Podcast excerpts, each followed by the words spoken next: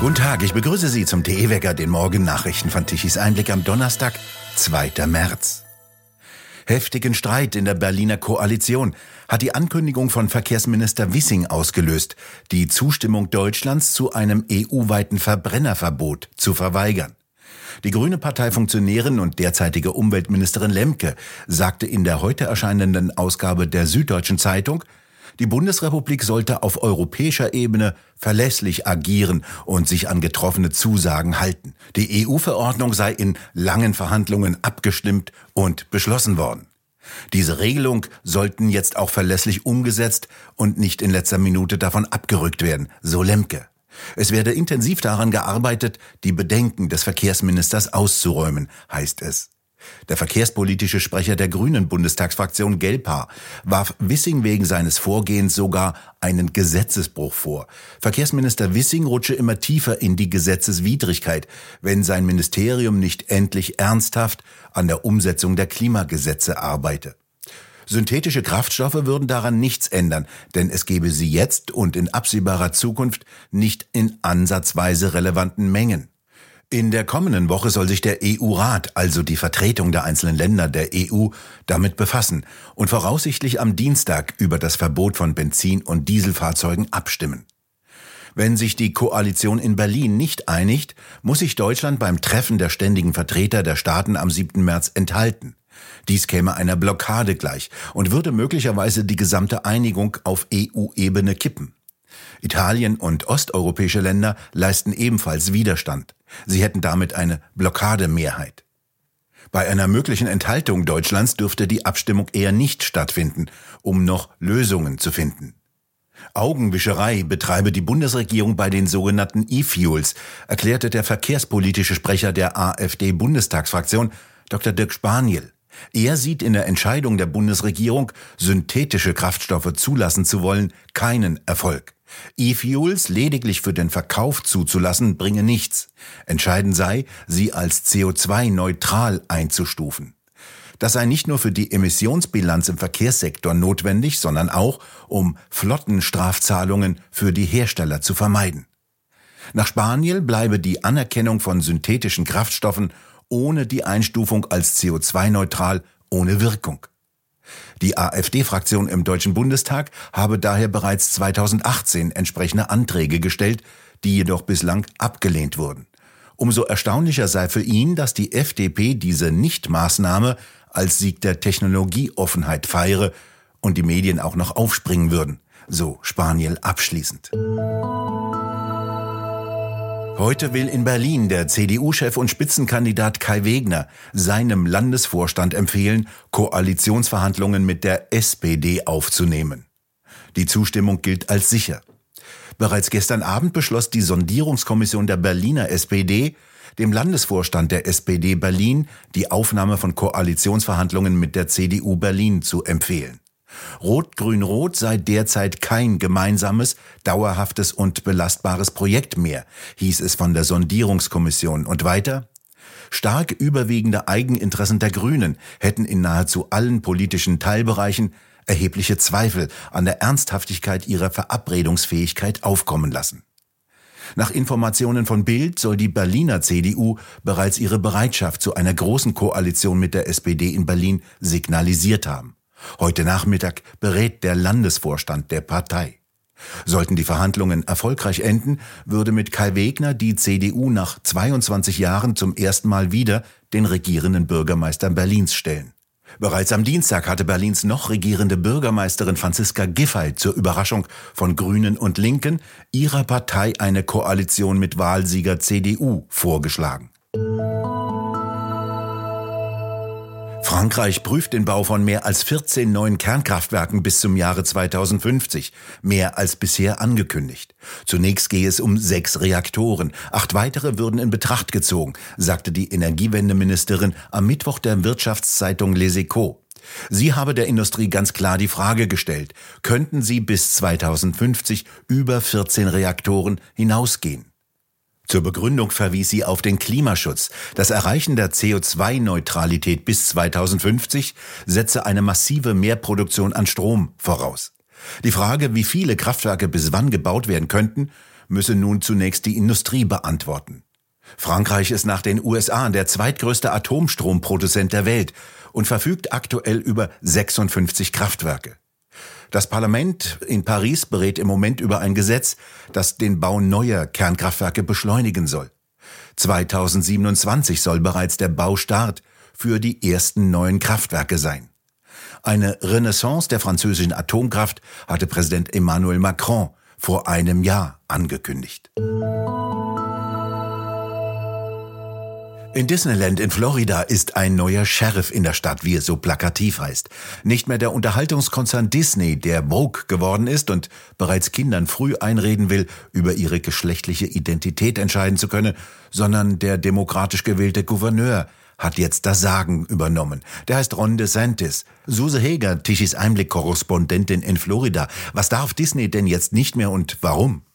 Ja, es gab jetzt äh, die große Verkündung. Ron DeSantis, der Gouverneur von Florida, hat wörtlich gesagt, there's a new sheriff in town.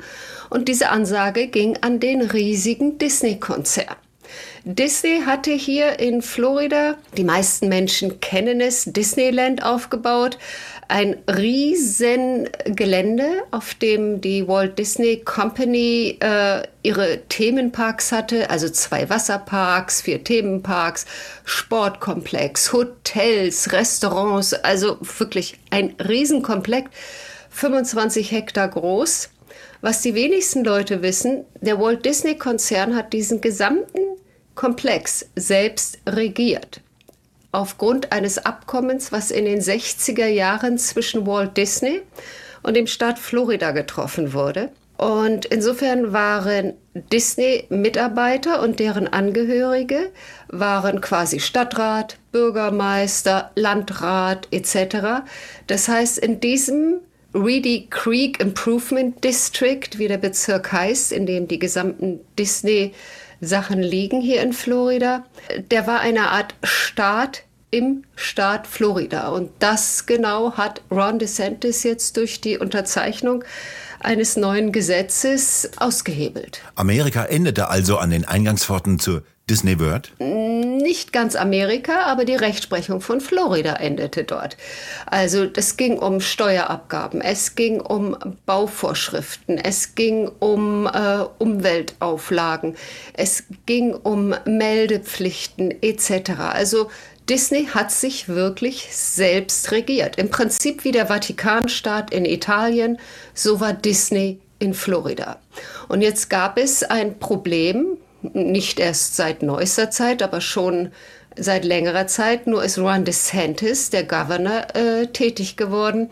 Äh, Disney ist ja immer Voker geworden. Die Voker-Ideologie aus Kalifornien wurde dann hier auch nach Florida äh, übermittelt und es gipfelte dann darin, dass äh, Governor Ron DeSantis ein neues Gesetz eingebracht hat, was das sogenannte Parental Right in Education Gesetz, also das Gesetz für Eltern haben das Recht, ihre Kinder zu erziehen, was sehr schnell zu Don't Say Gay umgewandelt wurde im Jargon der Woken, weil es dabei darum ging, dass Kindergartenkinder und bis zur dritten Klasse jetzt nicht über woke Transgender-Theorien, über sexuelle Selbstfindung etc. aufgeklärt werden sollten, sondern erst ab einer höheren Klasse. Ich glaube, es ist vergleichbar bei uns mit der zweiten Klasse da hat Disney den Gouverneur absolut attackiert. Sie haben ihre Mitarbeiter auf die Barrikaden gebracht, von denen sehr viele schwul sind. Sie haben äh, dafür gesorgt, dass überall äh, über den Governor Kübel ausgeleert wurden. Und dann hat der Governor gesagt, ja bitte, ihr habt so gewollt, jetzt prüfe ich mal, was ich meinerseits machen kann. Denn auf dem Prüfstand steht Disney schon viele, viele Jahre mit dieser Selbstverwaltung. Was hatte sich denn bei Disney geändert? Mickey Mouse ist ja divers geworden. Was sich direkt konkret in Florida geändert hat, ist zum Beispiel, Mädchen werden nicht mehr als Mädchen und Jungs nicht mehr als Jungs begrüßt, sondern immer nur noch High Folks, also auch Eltern. Es ist egal was. Man will ja niemanden in seiner Sexualität äh, diffamieren. Äh, Mädchen werden auch nicht mehr als Prinzessin äh, irgendwie dargestellt, weil Prinzessin ist ja ein, äh, ein Konstrukt, was ja gar nicht echt ist. Mädchen wollen ja keine Prinzessin sein, Mädchen wollen ja lieber ein Junge sein. Ich weiß nicht, was Mädchen heute sein wollen. Jedenfalls wurde bei Disney kein Mädchen mehr zur Prinzessin gemacht, was wie ich die Florida-Kinder hier erinnere, sie immer geliebt haben, die Mädchen. Es war in den Serien von Disney, ist sehr viel über Sex die Rede, es ist sehr viel über Woke die Rede, über Transgender etc. Also der Disney-Konzern ist da auf einen Zug aufgesprungen, der seinen Besuchern gar nicht so wirklich gefällt, was man daran sieht, dass die Besucherzahlen rückläufig sind. Und auch äh, die Notierung an der Börse das er nicht so gut findet. Gewinner ist dann offenbar Ron DeSantis, ein Politiker, der immer mehr an Statur gewinnt auf seinem Weg, möglicherweise ins Präsidentenamt der USA. Ich habe gestern gerade ein Interview mit ihm gehört, wo er darauf angesprochen wurde. Und er sagte dabei fast wörtlich, ähm, dass er zurzeit sehr beschäftigt damit ist, Florida aufzubauen und weiterzumachen, das, was er begonnen hat. Und man möge ihn in zwei Monaten nochmal fragen.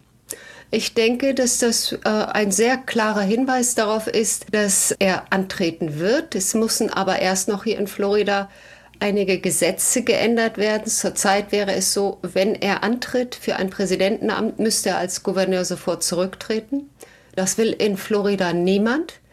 Da muss also in der jetzigen Legislaturperiode ein Gesetz geändert werden. Die Abgeordneten in Florida haben bereits signalisiert, dass sie das ändern werden. Und ich denke, wenn das alles unter Dach und Fach ist und die jetzige Legislaturperiode ähm, rund ist, wird DeSantis seine Kandidatur verkünden. Suse Heger in Florida, vielen Dank für Ihren Bericht aus einem Land, in dem sich der Gouverneur gegen Woken und diversen Unsinn eines Unterhaltungskonzernes wehrt. Gerne. Schöne Grüße.